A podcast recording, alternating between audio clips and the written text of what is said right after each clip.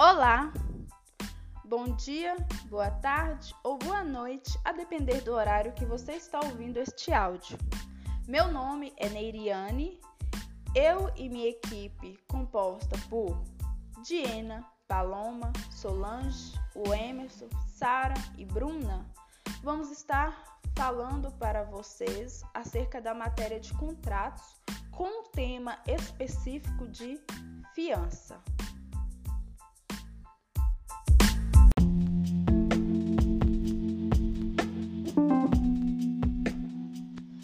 Olá, Emerson, tudo bem com você? Então, Emerson, poderia explicar para a gente qual o conceito da fiança ou calção fidejussória e como ela pode ser efetuada? Poderia explicar também qual a sua natureza e quais são as suas características jurídicas? Olá, Meriane. Olá, amigos que nos escutam. A fiança ou calção fidejussória está positivada nos artigos 818 a 839 do Código Civil. Quanto ao seu conceito, dispõe a doutrina que a fiança é uma promessa feita por uma ou mais pessoas, a fim de garantir ou satisfazer a obrigação de um devedor em um determinado negócio jurídico, assegurando-se ao credor o pagamento caso o devedor não venha a dar o efetivo cumprimento. Como ela pode ser efetuada? Ela pode ser efetuada mediante a entrega de um bem móvel ou imóvel, pertencente ao próprio patrimônio do obrigado, ou seja, por alguma espécie de direito real de garantia. Que exemplo nós temos? O penhor, a hipoteca, a anticrese, ou poderá ser efetuada mediante promessa de terceiro, que se obrigará, configurando-se a garantia pessoal ou fidejussória, que além de garantir a boa vontade do devedor, completará a sua insuficiência com o patrimônio do fiador. Quanto à sua natureza jurídica, a fiança tem sua natureza jurídica vista de modo consensual pela doutrina, como contrato acessório, unilateral e gratuito, consensual e solene. Quanto às características jurídicas, são quatro características jurídicas elencadas pela doutrina. Podemos citar primeiramente a acessoriedade, em que a fiança é contrato acessório, não existe um contrato principal cujo adimplemento se objetiva a assegurar. Assim temos dois contratos: o contrato principal entre o credor e o devedor e o acessório entre o fiador e o credor, esse seguindo o contrato principal. É importante salientar que, se nulo o contrato principal, será também nulo o acessório. Se a obrigação extinguir-se, extinta estará a fiança. Porém, se a fiança for nula, não atingirá o contrato principal. A fiança pode ser de valor inferior e mesmo ser contraída em condições menos onerosas do que a obrigação principal, porém jamais poderá ser de valor superior ou mais onerosa do que o débito afiançado, porque o acessório não poderá exceder o principal. Outro ponto relevante a ser tratado é que se a fiança não for limitada em relação à obrigação principal compreenderá toda a dívida do principal, inclusive eventuais custas e despesas processuais. A segunda característica é a unilateralidade. Apenas gera-se obrigações para o fiador em relação ao credor, que só terá vantagem, não assumindo nenhum compromisso em relação ao fiador. A terceira característica é a gratuidade. Em regra, é gratuito o crédito concedido ao devedor, pois o fiador não receberá uma remuneração, mas apenas procurará o afiançado, pessoa em que confia e que espera que cumprirá a obrigação. É imprescindível salientar que a fiança ela tem natureza gratuita e não a sua essência. Nada obsta que o fiador reclame certa remuneração, o que é muito comum na fiança bancária. A última característica é a subsidiariedade. Por seu caráter acessório, o fiador só se obrigará se o principal ou afiançado não cumprir a prestação.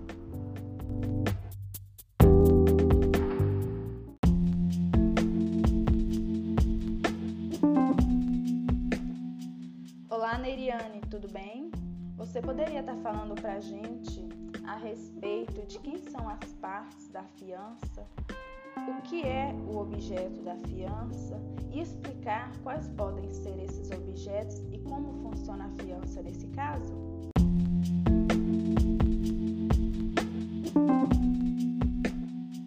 Tudo bem. As partes no contrato de fiança são o credor e o fiador.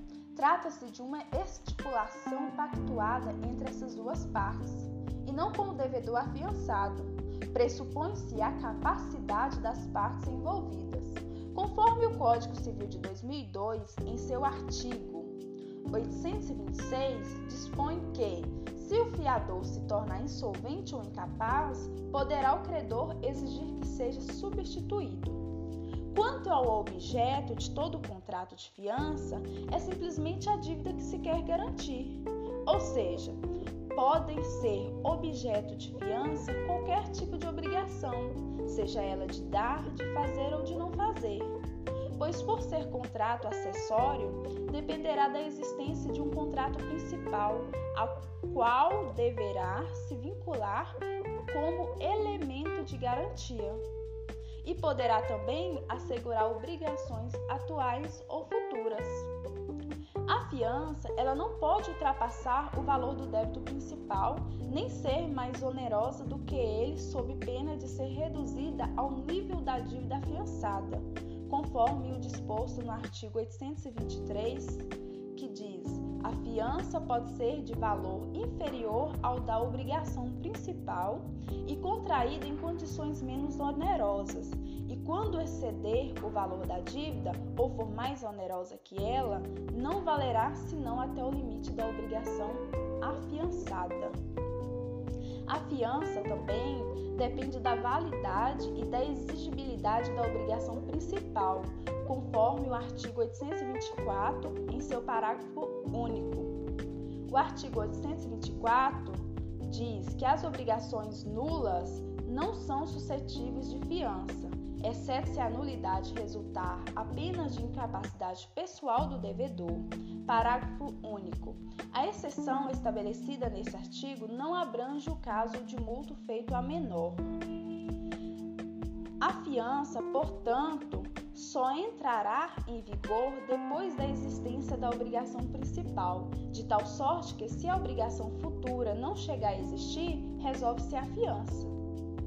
A fiança também, devido à sua assessoriedade, não poderá ser mais extensa do que a obrigação principal, quer no seu objeto ou quer em seus acidentes de modo e tempo.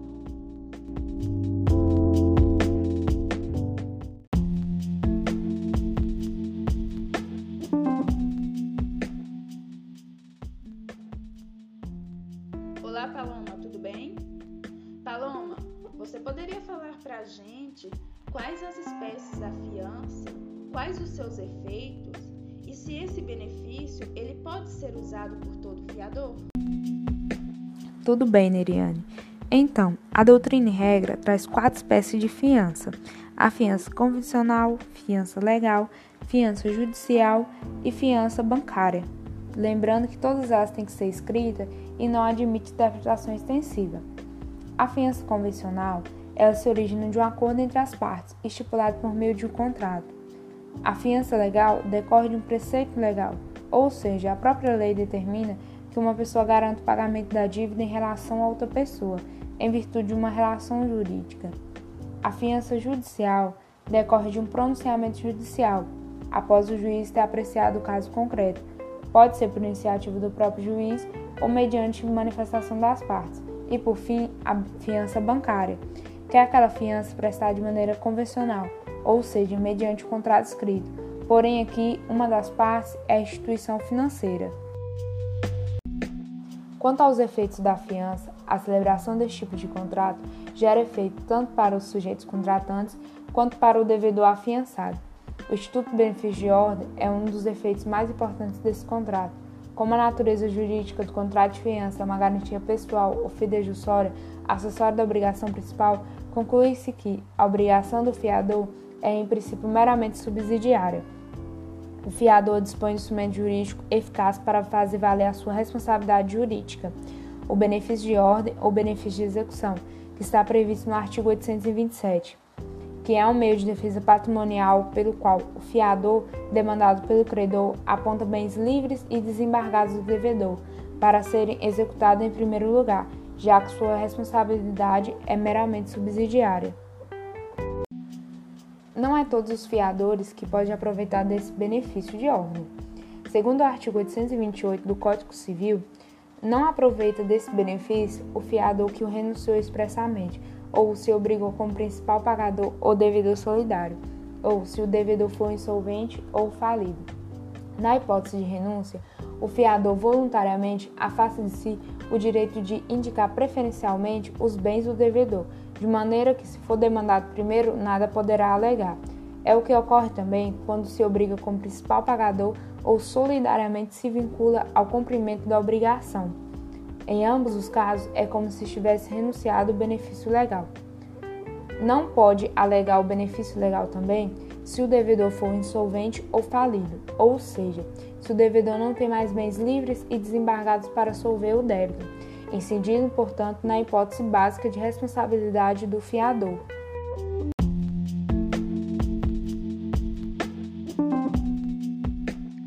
Olá, Jenna, tudo bem? Jenna, você poderia falar para a gente quais são os direitos e os deveres das partes? E se a obrigação do fiador pode ser transferida aos herdeiros? Olá, Neiriane, tudo bem? Então, Neiriane, em relação aos direitos e os deveres das partes, o credor tem um dever geral que é respeitar o benefício de ordem nos casos em que seja este oportuno em uma categoria de dever geral de abstenção. No entanto, o credor só poderá requerer a fiança no termo fixado para a obrigação principal. E quanto ao direito, o credor tem o direito de exigir, observando o termo da obrigação, ou, se for o caso, o benefício de ordem, o cumprimento da prestação pelo fiador no caso de descumprimento pelo devedor. E por fim, temos a obrigação fundamental do fiador, que é a obrigação de responder pela dívida na ausência do devedor. É importante salientar também que, pagando a dívida por medida da Justiça, e em respeito ao princípio da vedação ao enriquecimento indevido, o fiador terá direito de regresso contra o devedor, podendo ainda reclamar tanto o valor histórico da dívida, como também todos os acessórios, como a correção monetária, juros, despesas com desembolso e perdas e danos, subrogando nos direitos do credor. Sobre a obrigação do fiador ser transferida para os herdeiros, Sim, a obrigação do fiador pode sim ser passada aos herdeiros, mas a responsabilidade da fiança vai ser limitada ao tempo decorrido até a morte do fiador, não podendo ultrapassar as forças da herança.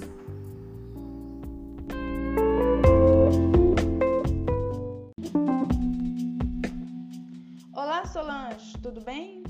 Você poderia explicar para a gente como acontece a extinção do contrato de fiança? Tudo bem. Não existe um contrato eterno. No negócio jurídico, entre um credor e um devedor, às vezes é necessário a presença de uma terceira pessoa, do fiador. E este fiador, ele gera obrigação com o credor. Essa obrigação nasce da lei ou da vontade.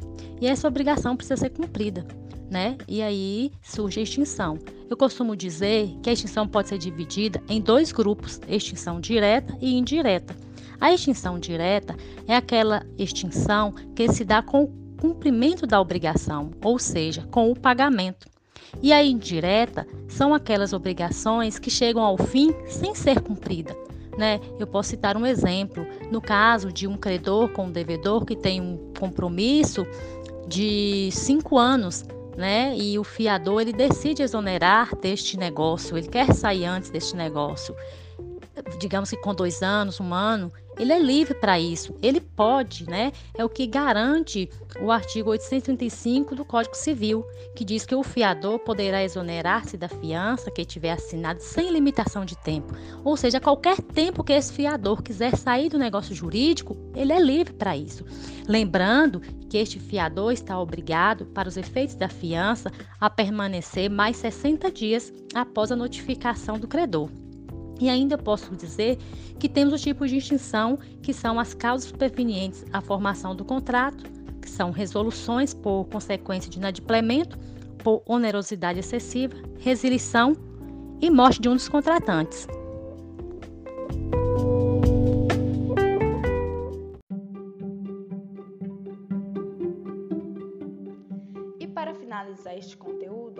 Segue as jurisprudências pesquisadas pelas colegas Sara e Bruna acerca do tema. Olá, Neiriane. É, eu sou Sara, vou estar falando sobre uma jurisprudência, um recurso especial da STJ. Falsificação de assinatura em contrato de fiança bancária. Exceção de incompetência acolhida, fora do domicílio do réu. Alegação de relação de consumo. Descabimento, fiança bancária acessória a contrato administrativo. Inaplicabilidade da súmula 297-STJ.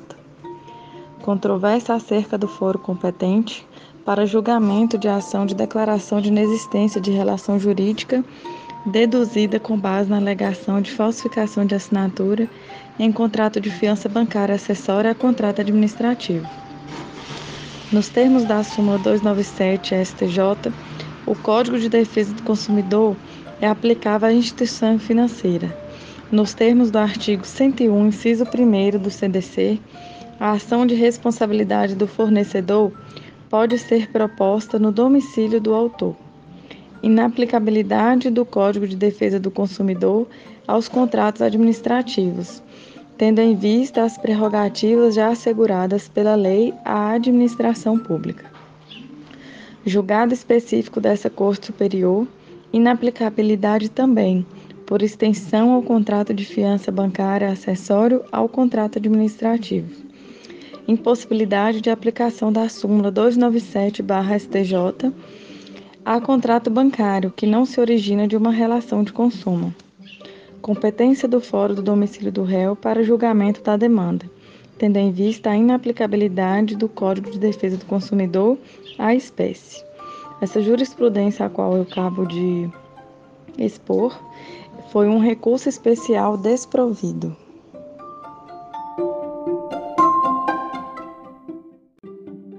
Então, uma outra jurisprudência que eu achei bem interessante para agregar sobre o tema fiança foi uma de contratos bancários, onde teve a prorrogação automática, a cláusula expressa, legalidade, pretensão de exoneração de fiança e inviabilidade.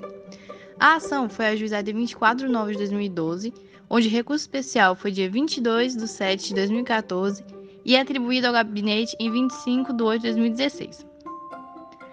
A jurisprudência desse STJ afirma a validade da cláusula que estabelece a prorrogação automática da fiança, com a renovação do contrato principal, cabendo ao fiador, acaso ente sua exoneração, efetuar no período de prorrogação contratual a notificação que reza o artigo 835 do Código Civil.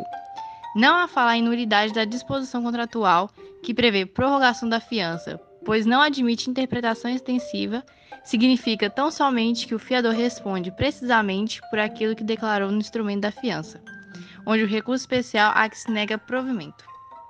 Thank you.